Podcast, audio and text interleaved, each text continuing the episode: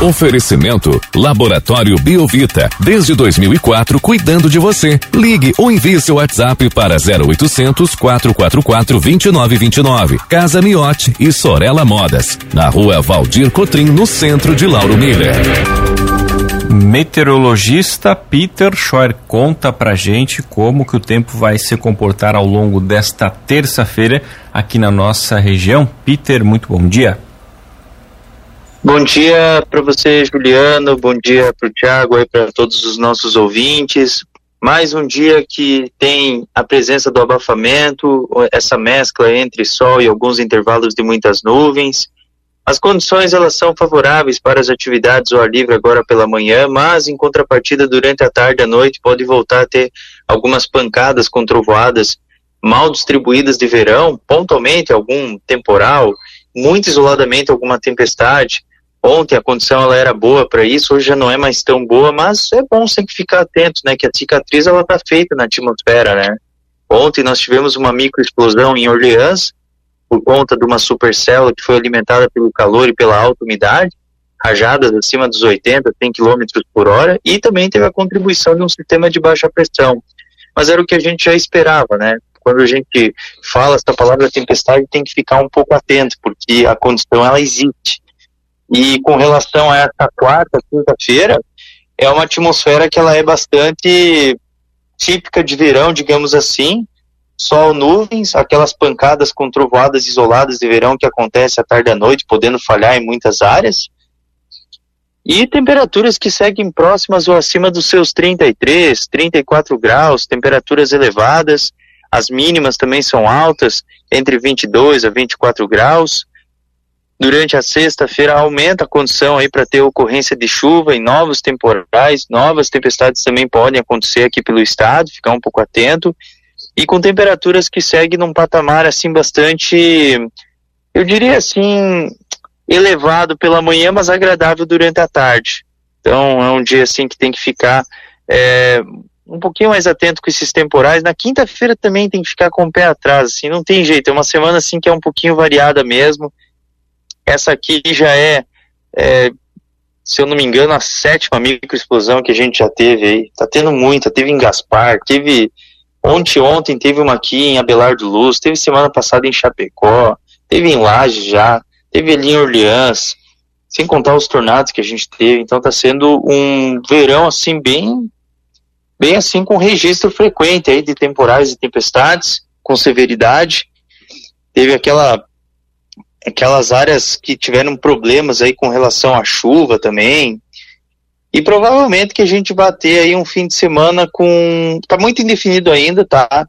Mas por enquanto, assim, é mais para tempo bom. Algumas pancadas isoladas bem pontuais aí de verão podem acontecer durante a tarde e a noite. E Peter, para hoje a gente poderemos ter alguma abertura de sol ou fica essa nebulosidade predominando aí durante todo o dia? Não, vai ter sim. Vai ser um dia. Ontem, por exemplo, abafou bastante, abafou bastante. A temperatura máxima ela passou dos 30 graus, brincando em vários pontos aí da região e estava com um aspecto assim parecido com o de hoje. Então, eu acredito assim que hoje sim a gente vai ter bons intervalos de sol e vai ter abafamento. Peter, bom dia. Uma outra coisa que chamou bastante atenção ontem à tarde aqui foi a quantidade de trovoadas que roncou no período da tarde aqui. Teve algo de extraordinário aqui nessa região com relação a isso ou era por conta dos temporais e aqui na, na região mesmo? Olha, no geral é uma supercélula, né? A supercélula tem muita atividade elétrica. Tem muita atividade elétrica. Ela tem muito raio, muito granizo associado a ela e é assim, ó, é, o que aconteceu, só, só para diferenciar, tá? O que aconteceu ali em Turvo, ontem, ontem, a gente teve ali uma, uma, digamos assim, uma mini enchente, né? Uma enchente relâmpago, certo? E não teve trovoado, teve só água. E nesse caso aqui, como se trata de uma supercélula, tinha o que? Raio, é, granizo, trovoada, trovoada frequente. Por quê? Porque ela é uma supercélula é a tempestade assim mais severa que, que existe em outros termos, né? Você tem estrutura unicelular, multicelular, linha de instabilidade, sistemas convectivos de média escala, e você tem a supercella, que é a tempestade mais significativa. Se tivesse um pouquinho de desalhamento, poderia até ter alguma coisa do tipo tornado, sabe? Mas é uma condição que é, é para comentar outro momento. Nesse caso aí, é, acontece justamente porque o granizo ele bate com o granizo, bate com a partícula d'água e isso gera cargas negativas e positivas. Então, a cumulonimbus, que é a nuvem da tempestade, ela tem a base dela mais negativa. Ela tem assim momentos, tem tem tem alguns pontos da base da nuvem. A base assim, aquela base escura assim que ela é negativa e tem pontos que ela é positiva.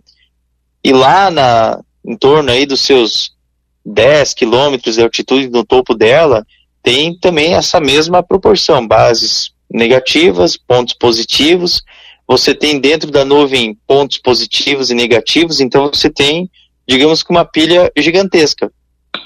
E essa pilha gigantesca, ela tem um potencial energético muito grande. Então, daí, quando você tem correntes ascendentes e descendentes, a corrente ascendente joga aquelas partículas de água que estão na base até lá na alta atmosfera, lá é menos 80 graus a temperatura. Então é uma máquina térmica, né? Então chegou lá em cima, congela, aí desce aquele granizo, aí volta de novo, e ele vai batendo com outros, isso aí vai gerando cargas.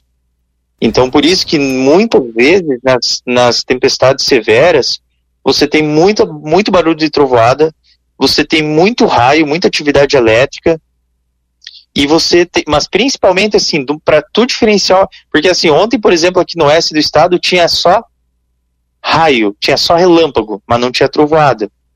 Então tem essa diferença, né?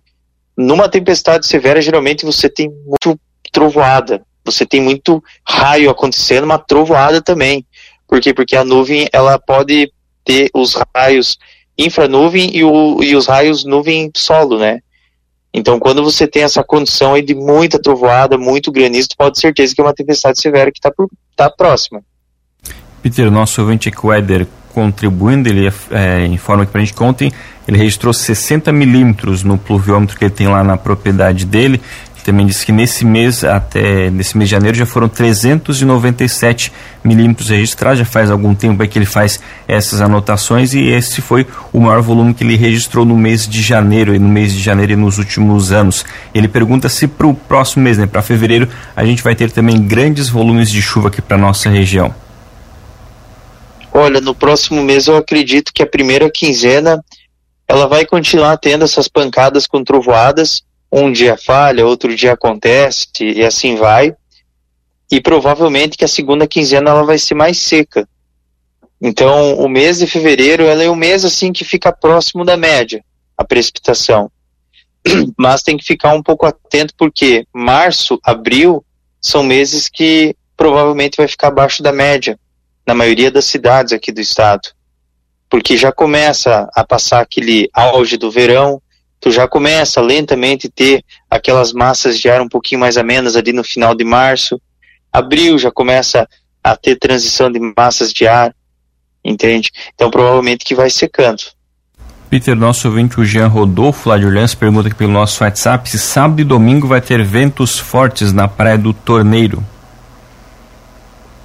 Olha, o vento ele vai ficar de sul-sudeste não é tão forte, ele fica em torno aí dos seus 10 a 20 km por hora. A água do mar, o mar ele vai ficar um pouquinho mais agitado, mas a água em compensação ela vai ficar um pouco mais aquecida.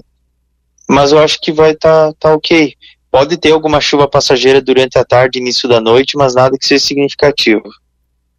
Tá certo, então, Peter, muito obrigado pelas informações. Uma ótima terça-feira para você. A gente volta ainda ao longo do dia de hoje aqui na programação para atualizar todas as condições do tempo. Um grande abraço e até logo mais. Grande abraço para vocês aí, para todos os ouvintes e até logo mais.